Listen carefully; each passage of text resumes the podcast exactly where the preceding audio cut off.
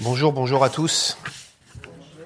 Effectivement, ça tombe bien qu'on euh, se tourne vers ce passage en ce jour de, Noël. Et puis, je trouve que la souveraineté de Dieu est particulière et étonnante. Parfois, votre pasteur vous a dit ce matin euh, qu'il venait d'avoir 40 ans. Et juste ce matin, dans mes lectures personnelles, euh, j'ai lu dans le livre des juges, pendant 40 ans, vous m'avez été rebelle, dit l'Éternel. Alors, je ne sais pas s'il faut y voir un lien, quelque chose qui, découle de là, bien évidemment. Je plaisante, c'était mon cadeau de Noël à notre frère Pascal. Noël euh, approche. Euh, vous le savez que euh, cette période pour nous, on la note sur le calendrier, on la marque de couleur dans nos maisons.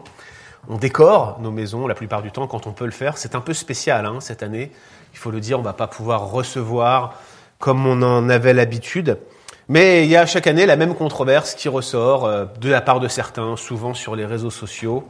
Devrait-on fêter Noël puisqu'à l'origine il s'agit d'une fête païenne effectivement, il semble que on a placé cette fête de Noël volontairement sur une fête païenne pour pouvoir, en quelque sorte, annuler, faire un annul et remplace de cette fête païenne et euh, instaurer une fête chrétienne. Tout cela euh, se produit un petit peu dans toute cette période où le christianisme est devenu une sorte de religion d'État. Et pour certains, on ne devrait pas euh, fêter Noël, euh, tout simplement parce que Noël prend euh, une place qui ne lui est pas due. C'est la Pâque qui serait le cœur des Écritures, et Noël finalement ne serait pas, devrait pas être présent dans notre calendrier liturgique. Il faut reconnaître qu'on a fait de Noël beaucoup de choses.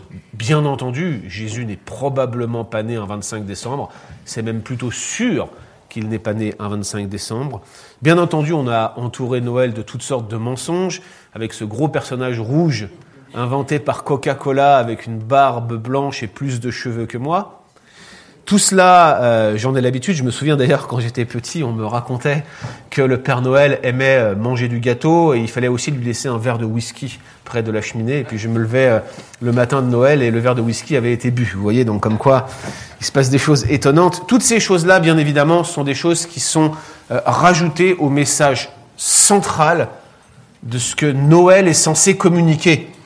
Car Noël, c'est une formidable occasion de se souvenir de l'incarnation de Jésus-Christ, de se souvenir de ce Jésus qui s'est fait notre frère, comme on l'a chanté ce matin et comme ça a été rappelé dans les différents euh, passages que nous avons lus.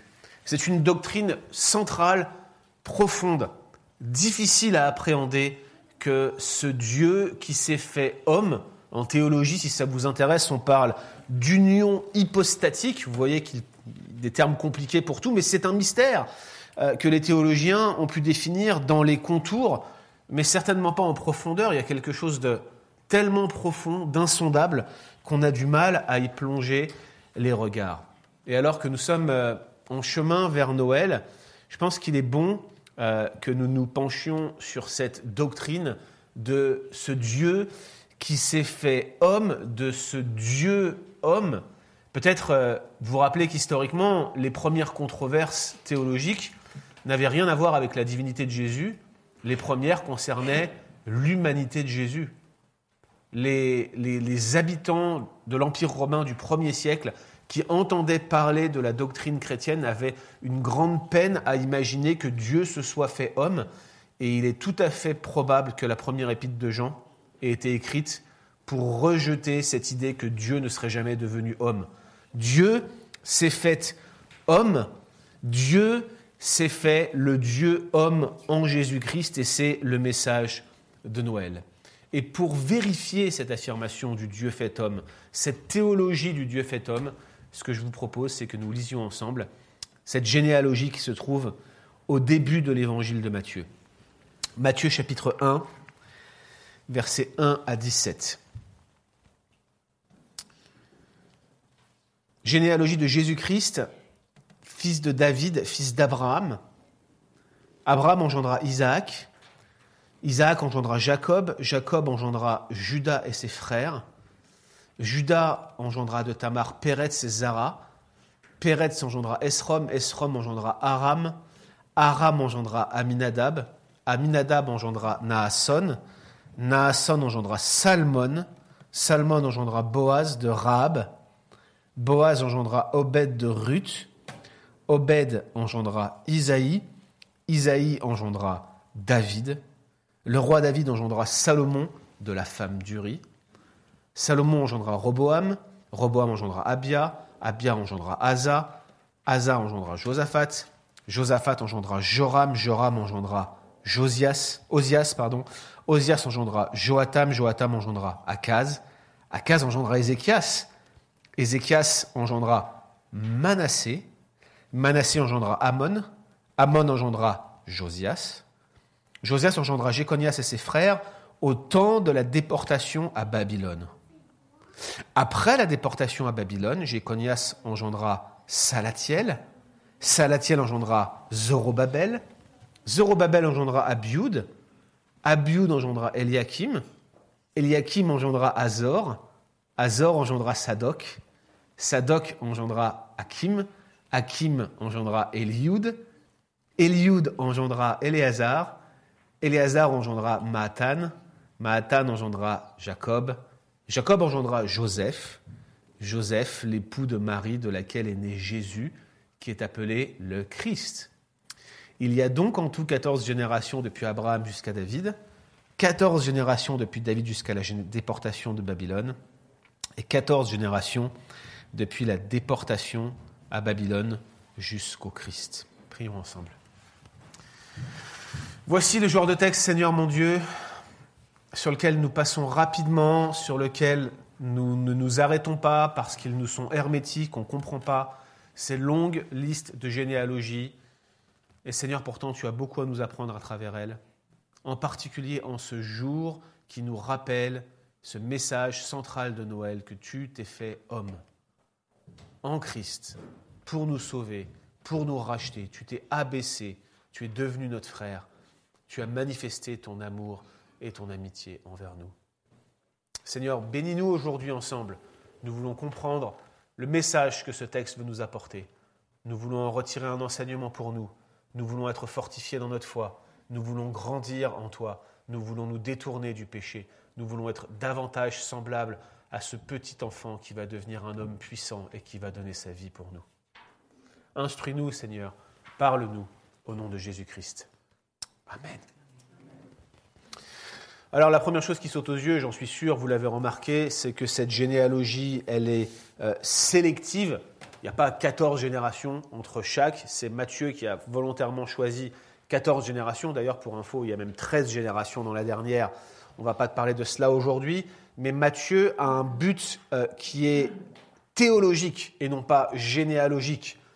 Son but, c'est pas de reconstruire l'arbre généalogique de la famille de Jésus, comme nous quand on fait notre arbre généalogique, mais c'est plutôt de signifier des vérités extrêmement importantes que ses lecteurs devaient connaître. Et pour nous, croyants du XXIe siècle, qui nous apprêtons à célébrer Noël en cette étrange année 2020, cette généalogie, elle nous offre au moins trois leçons. Trois leçons de cette généalogie. La première leçon, elle est particulièrement encourageante et stimulante pour nous. C'est que Dieu tient toujours ses promesses. La première leçon, c'est que Dieu tient toujours ses promesses. Et c'est exactement ce qu'indiquent ces trois séquences successives de généalogie. Euh, Abraham, David et l'exil. Vous voyez, la généalogie est divisée en trois. Et cela nous montre que Dieu tient même ses promesses les plus anciennes.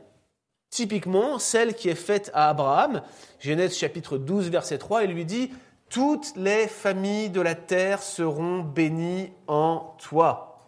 Et regardez le déroulement de cette généalogie qui remonte jusqu'à Abraham.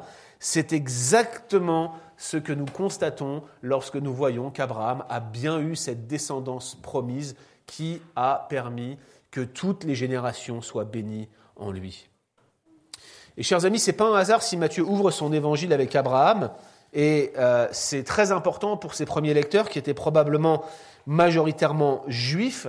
Ils tenaient Abraham et les promesses dont Abraham était dépositaire comme euh, quelque chose qui devait être tenu en haute estime. Et notamment dans Genèse 12, il y a trois promesses. Promesse d'une postérité naturelle, promesse d'un pays, promesse d'une postérité spirituelle et d'une bénédiction pour toutes les familles de la terre, il les méditait, il les chérissait, et cette promesse, toutes les familles de la terre seront bénis en toi. C'est une promesse de bénédiction, une promesse de multiplication que Dieu va détailler un peu plus tard en Genèse 15 à Abraham lorsqu'il lui dit, si tu peux compter les étoiles, telle sera ta descendance. C'est pour lui le signe que sa descendance sera aussi nombreuse que les étoiles. Et l'idée ici, c'est la multiplication.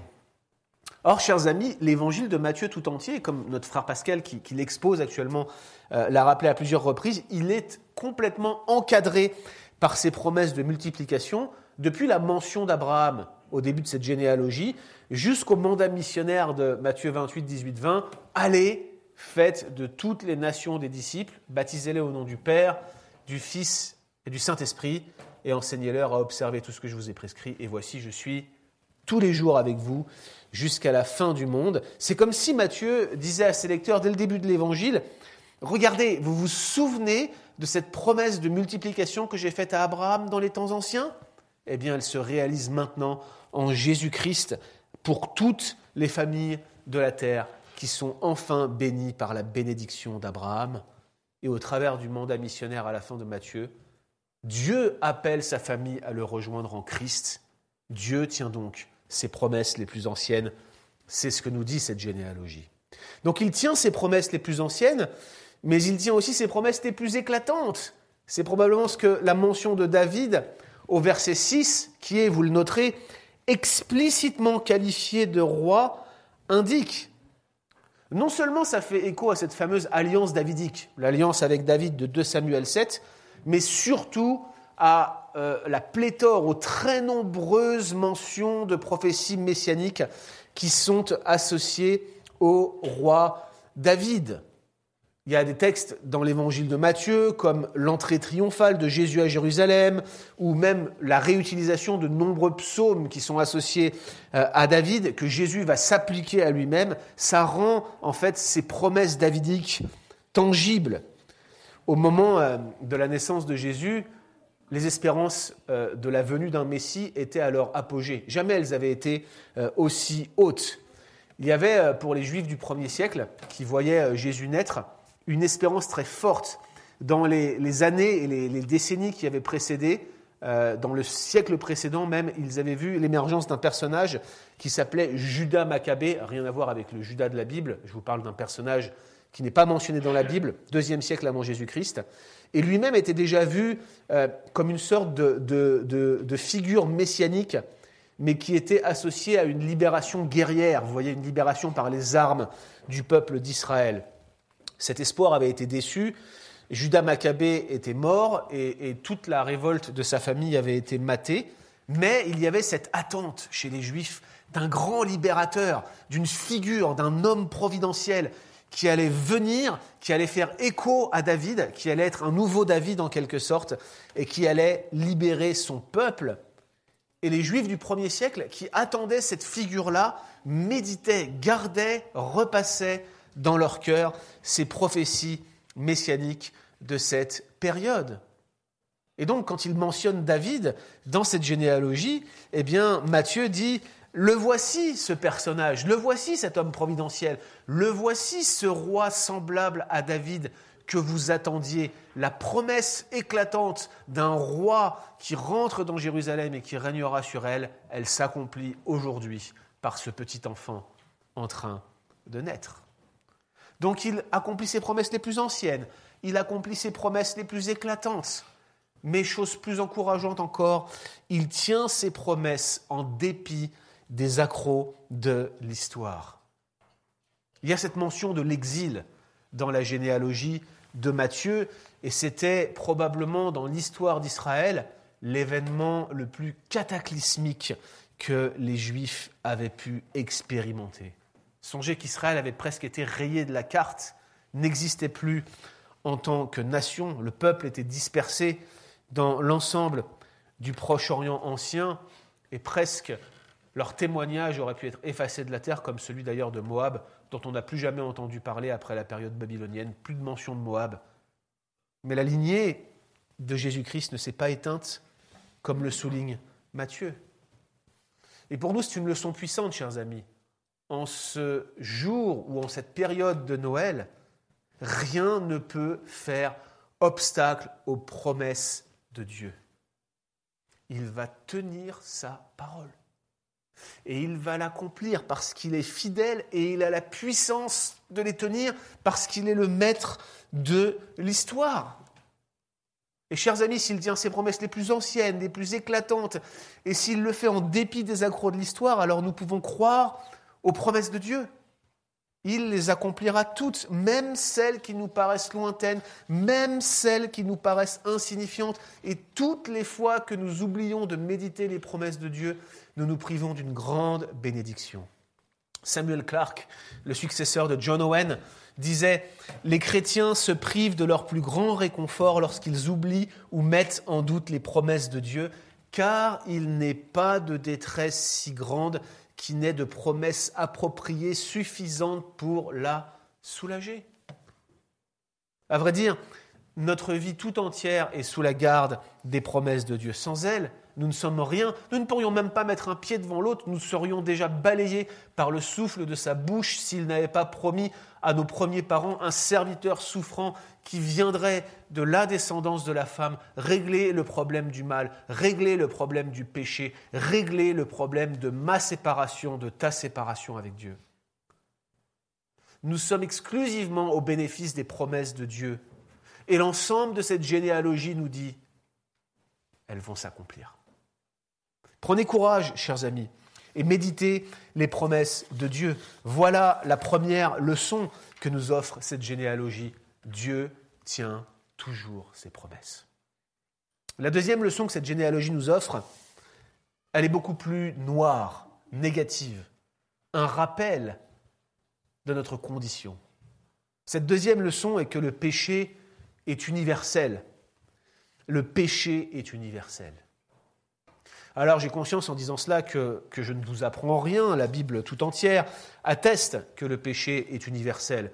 Cette généalogie ne, ne détonne pas avec le reste des Écritures, l'ensemble euh, des données bibliques en rend témoignage, et vous savez vous-même que la confession qui nous sert de base dans notre Église ici, la confession de Londres de 1689, le document, qui est, euh, le document inspiré qui est le plus proche de la Bible, n'est-ce pas Pascal, euh, nous dit la chose suivante, puisqu'Adam et Ève étaient la souche du genre humain, et par le vouloir de Dieu, il représentait toute l'humanité, eh bien la culpabilité du péché a donc été imputée et la nature corrompue a été transmise par eux à toute la postérité par le processus normal de génération.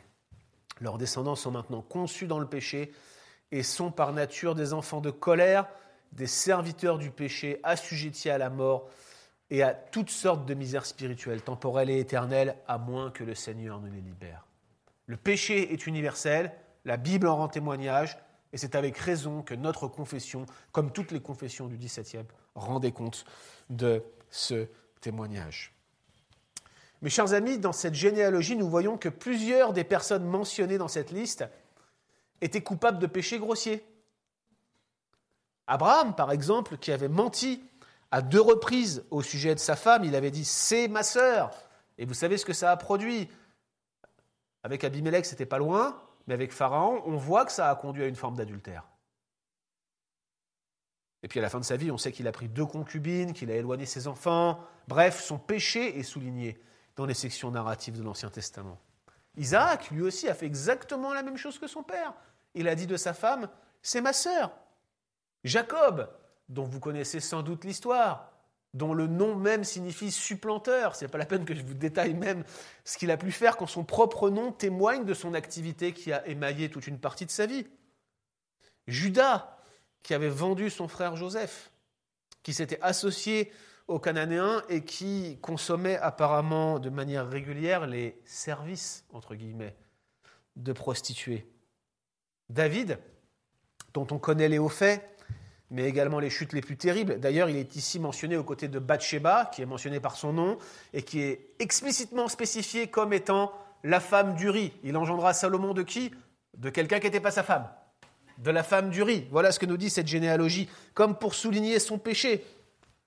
Manassé est aussi mentionné, le règne le plus long du royaume du sud, du royaume de Juda, mais également le roi dont on nous dit qu'aucun roi n'avait fait verser comme lui le sang des prophètes et des hommes pieux dans Jérusalem, le pire roi que le royaume du Sud ait eu pour régner sur lui. Le pire roi, celui qui a provoqué l'exil, malgré sa repentance, qui nous est raconté dans le livre des Chroniques, l'ensemble des prophètes nous disent c'est à cause de Manassé que l'exil est venu. Cette liste non exhaustive est encore plus impressionnante quand on se souvient que Matthieu n'a pas cherché à faire un arbre généalogique, mais qu'il a choisi chaque nom avec soin pour la mettre dans cette liste.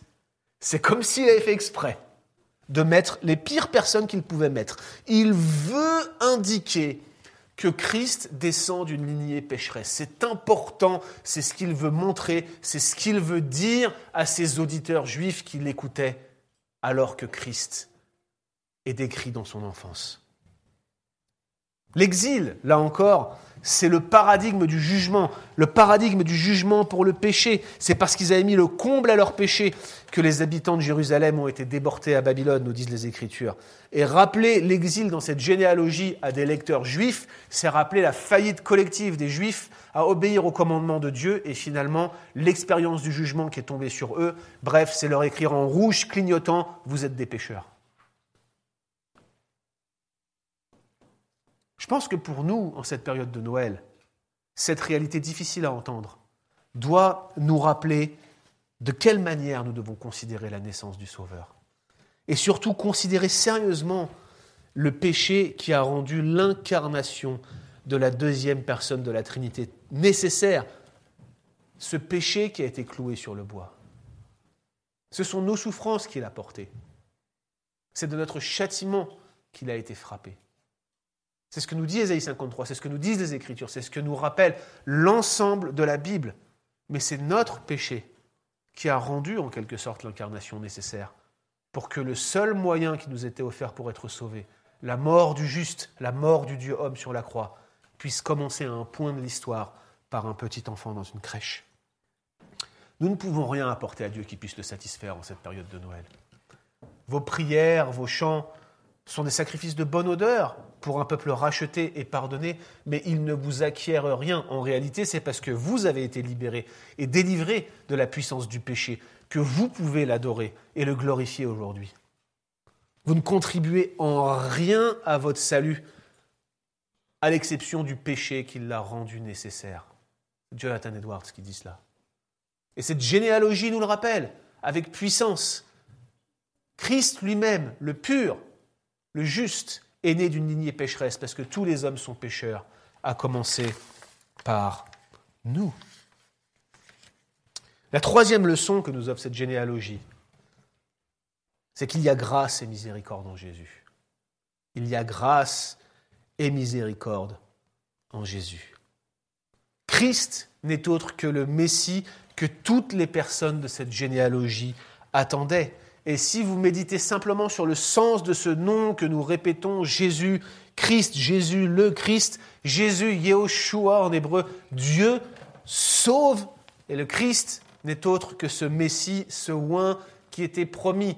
Dieu sauve par l'accomplissement de ses promesses. Il est ce grand Dieu qui sauve. Il est également l'accomplissement de toutes les prophéties qui annonçaient un homme un homme réglant une fois pour toutes le problème du péché. Il est ce grand Dieu homme, celui qui était nécessaire au salut de l'humanité. Seul Dieu pouvait faire le travail, seul un homme pouvait prendre une condamnation semblable à la nôtre. Il fallait le Dieu homme, il fallait qu'il s'incarne, il fallait qu'il devienne petit enfant pour donner sa vie pour nous. Toutes les personnes de cette généalogie connaissaient leurs déchéances et leurs péchés, du moins on peut le dire avec certitude, de ceux dont l'histoire est mentionnée dans les pages de l'Ancien Testament, et on pense raisonnablement que tous connaissaient leurs besoins de salut. Et c'est ce que cette généalogie proclame en ce jour de Noël. Il y a grâce pour le pire des pécheurs. On l'a dit, considérez la grossièreté du péché de certains des individus qui sont mentionnés dans cette liste. Et maintenant, considérez les vôtres. Sans doute bien cachés, n'est-ce pas? Et eh, Si on vous ouvrait le crâne maintenant, là, tout de suite, et qu'on plaçait une puce dans votre cerveau, qui pendant deux ans enregistrait toutes vos pensées, est-ce que vous accepteriez une projection publique devant tous les membres de votre famille? Probablement pas, n'est-ce pas? Vous savez vous-même de quoi vous êtes fait. Quelle différence y a-t-il entre vous, entre moi et les personnes de cette liste? C'est pour un seul péché que Adam a été chassé du paradis. Et nous y rentrerions avec tout le fardeau de nos péchés quotidiens. Nous ne valons pas mieux que Jacob. Nous ne valons pas mieux que David. Nous ne valons pas mieux que le roi Manassé. Le message central de cette généalogie, c'est qu'il y a grâce abondante pour le pire des pécheurs, y compris pour moi, y compris pour vous. C'est le rappel puissant du message de Noël. Dieu s'est fait homme pour accomplir les promesses par lesquelles il a certifié qu'il s'engagerait lui-même pour sauver des pécheurs qui ne le méritaient pas. C'est le message de Noël. C'est ce message qui nous rappelle que Dieu s'est fait homme pour sauver des pécheurs, dont je suis moi le premier, dont vous êtes aussi les premiers. Aucun d'entre nous ne pourrait rivaliser et faire une compétition sans réellement gagner à ce jeu-là. Nous sommes des pécheurs. Mais ce n'est pas tout. Cette grâce qui nous est offerte, cette grâce qui nous est rappelée en cette période de Noël, elle est non seulement pour nous, mais cette généalogie nous rappelle aussi qu'elle est pour les extrémités de la terre. Et l'une des choses les plus marquantes, l'une des choses les plus frappantes dans cette généalogie, c'est la mention de quatre femmes. Déjà parce que c'est des femmes. Aujourd'hui, si vous faites votre arbre généalogique, vous allez nécessairement mentionner vos ancêtres de sexe féminin. Ça paraît tomber sous le sens. Vous voulez savoir votre généalogie paternelle et votre généalogie maternelle. Après la destruction de Jérusalem en 70, il y avait eu tellement de morts et les lignées étaient tellement cassées qu'on a commencé à considérer que le judaïsme serait transmis par la mère. Mais euh, avant cette destruction, on avait tendance à considérer que le lien familial, à quelques exceptions près, qui sont d'ailleurs mentionnées dans la loi, devait être transmis par le père. Et c'est donc particulièrement surprenant de trouver quatre femmes qui n'ont aucun impact sur le lien généalogique de Jésus, mais qui sont tout de même mentionnées dans cette généalogie. Elles méritent toute notre attention. D'ordinaire, les généalogies juives servaient à démontrer ou à souligner la pureté des ancêtres ou à montrer, par exemple, typiquement une ascendance royale. Il y a tout un type de généalogie dans l'Ancien Testament qu'on appelle des généalogies royales. Si vous venez le mercredi soir à l'étude biblique, euh, vous allez voir qu'on va bientôt aborder cette généalogie royale à la fin du livre de Ruth. Mais euh, avec la succession de pécheurs notables que nous avons relevés, on sait bien que ce n'est pas la pureté de la lignée que Matthieu veut souligner. Il a d'autres intentions.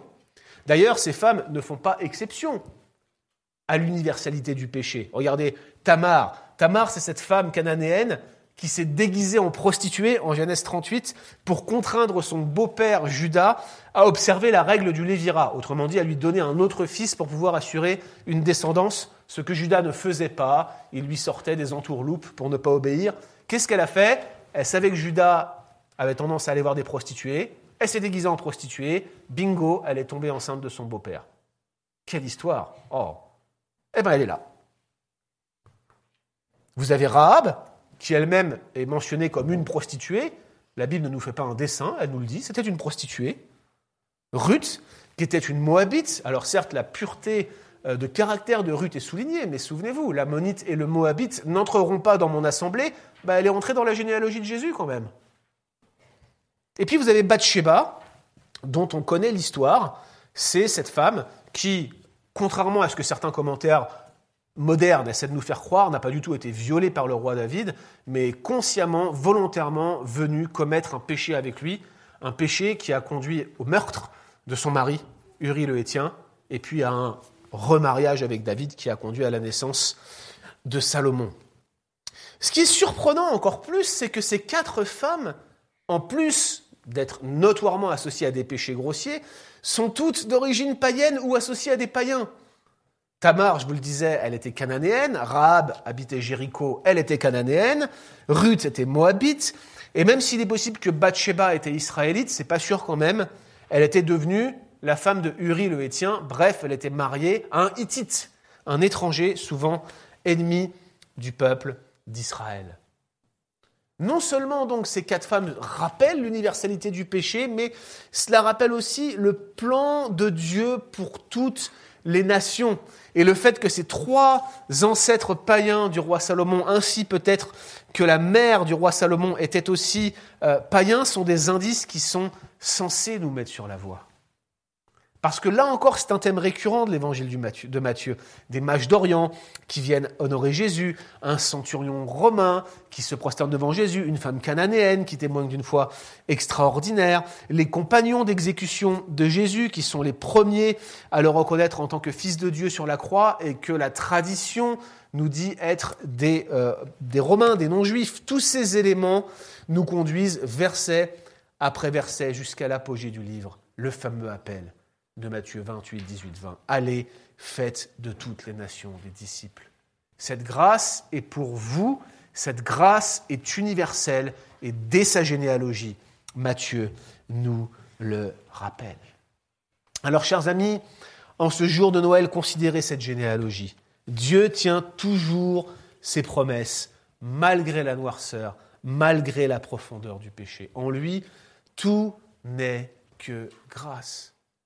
Et même si ce message d'un péché universel noir qui nous gangrène est terrible, souvenez-vous que la grâce de Dieu l'est autant plus. Il n'y a pas d'offense si grande que Christ ne puisse en payer la totalité. Noël, c'est le commencement de l'œuvre de Jésus, c'est son incarnation. Considérez la manifestation de cette grâce. Considérez comment Jésus-Christ, le Dieu homme, a dû s'abaisser s'humilier au sein d'une telle généalogie. On regardait avec mon épouse les photos euh, qu'on a sur nos téléphones depuis quelque temps maintenant, et alors qu'on swipait là pour regarder les photos, on regardait celle de la naissance de Jules. J'ai une photo de, Jules, mon fils, il avait même pas 20 secondes de vie. Il était sorti du ventre de sa mère, il était dans mes bras, et j'ai pris un selfie comme ça avec lui.